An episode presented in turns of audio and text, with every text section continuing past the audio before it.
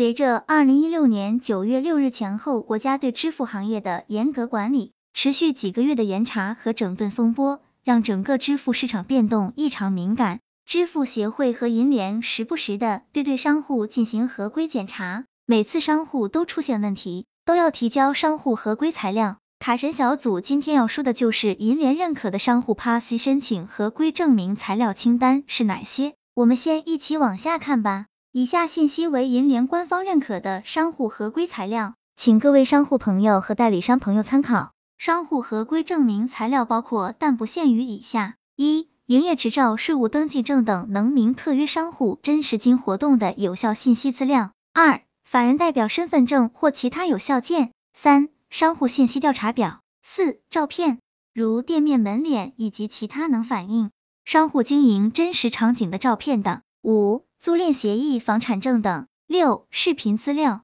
七、营业面积证明、加盟协议、批量销售等材料；八、其他可以证明商户合规的材料。以上八条为银联官方认可的八条合规材料清单。卡神小组总结：随着支付协会的崛起，好比政委的支付协会配合着银联，让整个支付市场中不良商户和不良代理商无所遁形。相应的是，整个市场随着被高监控和监管，导致现有市场整体活力不足，很多原 POS 代理商转入了无门槛的无卡支付，无序的进入和不良竞争，也是导致现今无卡支付市场乱局的主要原因。无卡支付市场是否也会和原先的 POS 市场一样，迎来国家铁拳打击和整顿呢？希望这个资料对朋友们有所帮助。